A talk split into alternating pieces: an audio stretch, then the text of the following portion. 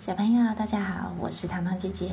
今天糖糖姐姐要跟大家说一个北风的礼物的故事。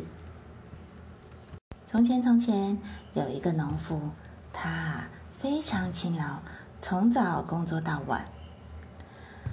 但是他却非常贫穷，因为啊，每一次当农作物要收成的时候，北风就吹过了农田，毁坏了他的作物。所以，导致他不能养活他的妻子，还有三个小孩。这一天，农夫他觉得自己受够了，北风毁了我，我要找他讨回公道。于是，农夫离开家，走着走着，来到北风的城堡。北风很快就出现了，他向农夫打招呼：“你好啊，先生。”“你好。”你是谁呢？我是个农夫，而你每次在收成季节吹过我家的田地，毁坏了我的作物，害我这么穷。因为你，我的家人挨饿，所以我来要求你改正这个行为。北风看着看着，觉得这个人好有趣，好喜欢他。那你要我怎么做呢？农夫鞠躬说。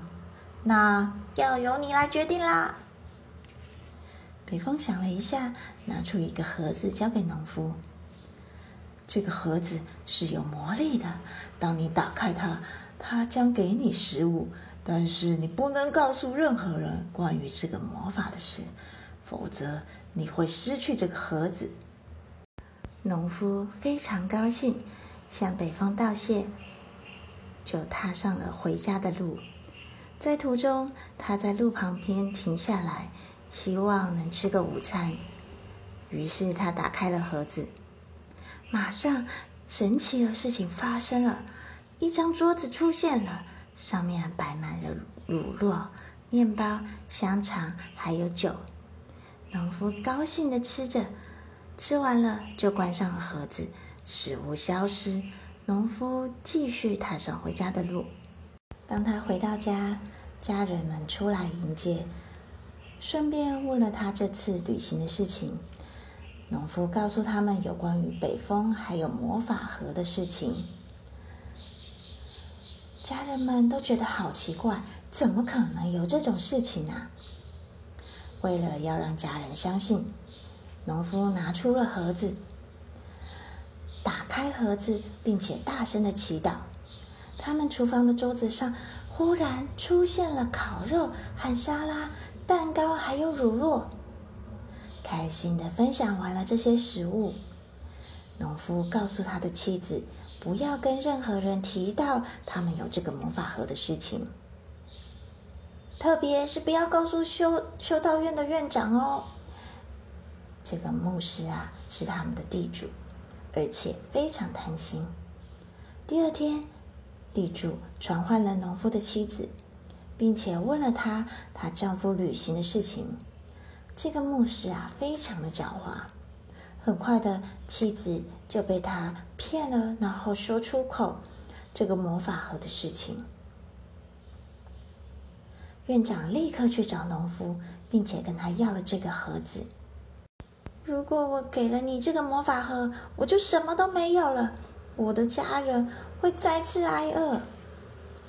院长含糊的威胁要赶走农夫，并且跟农夫说，可以借他稻子来交换盒子。于是农夫交出了魔法盒。第二天，院长就送了他一些烂掉的种子给农夫。这可怜的农夫又再次陷入了贫穷的困境。一段时间后，农夫鼓起了勇气，再度来到北风的城堡。又是你！农夫说明了他为什么失去魔法盒，但是北风只是皱着眉头：“我叫你保存那秘密的盒子，你却没有保存好。现在你给我走开，因为我不想再看到你了。”可怜的农夫恳求着。你是我唯一的希望，而且是你毁了我的农作物啊！北风动了恻隐之心，于是又带着了一个华丽的黄金盒子回来。我再一次帮你，但是千万不要打开这个盒子，直到你挨饿饿得受不了的时候。农夫感谢了北风，又踏上了回家的路。在回家的半路上，他感到饥饿，于是他祈祷会有一顿丰盛的午餐。打开盒子，立刻一个恶汉跳出来，挥舞着一个棍棒，开始打农夫。农夫跑来跑去，但是还是没有办法逃过他的攻击。终于，农夫偷偷的把黄金盒子盖上，这个恶汉才消失。农夫带着伤，跛着脚，勉强回到家中。他的妻子还有小孩围着他，问他从北风那里得到了什么。这是个比上次更神奇的东西，农夫说。然后他叫大家围着桌子坐下来。打开黄金的盒子，然后赶快逃出这个房间。两个大汉从魔法盒子里面跳了出来，开始痛打妻子还有孩子们。哎呦，哎呦呀！过了一会，农夫赶快走到房间里，关上了这个盒子，然后两个流氓就消失了。农夫马上转头跟妻子说。明天呐，你一定要去找院长，告诉他我们从北风那里得到了比上次更好的礼物。妻子听明白了，第二天早上马上去找牧师，告诉他她的丈夫从北风那里得到了一个新的礼物——黄金的盒子。牧师啊，一听觉得非常开心，于是又去找了农夫。如果我给你我的新的魔法盒，那我就没有东西可以再给我的家人了。园长听了还是不死心，他答应归还农夫前面那个盒子，还有农夫想要的其他的一切东西。农夫一听到，非常的开心，但是还是假意说：“但是。”你不要打开这个黄金盒子哦，直到你正在挨饿的时候。于是，这两个人交换了盒子。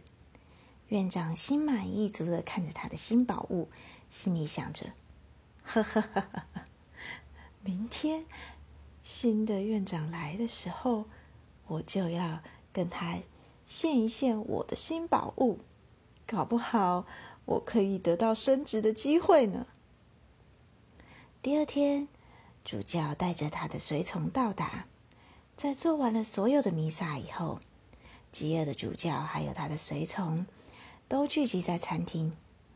于是院长拿出了他的新的黄金盒子，然后打开它，立刻有六个男人带着棍棒跳出来，开始痛打这些牧师。他们哭嚎着。拜托，拜托，不要再打我了！哎呀喂啊！但是啊，这些恶汉还是继续打他们。这个时候，农夫正从窗外看着他们，并且溜进了房间，悄悄关上魔法的盒子。于是，恶汉就消失了，而农夫则带回他的黄金盒子。从那个时候开始，院长就不敢再骚扰农夫了。而农夫则是小心的看守他的他的神奇宝物，和他的家人过着轻松而且舒服的余生。小朋友，今天的故事就说到这里了。我是糖糖姐姐，希望下次再收听哦，拜拜。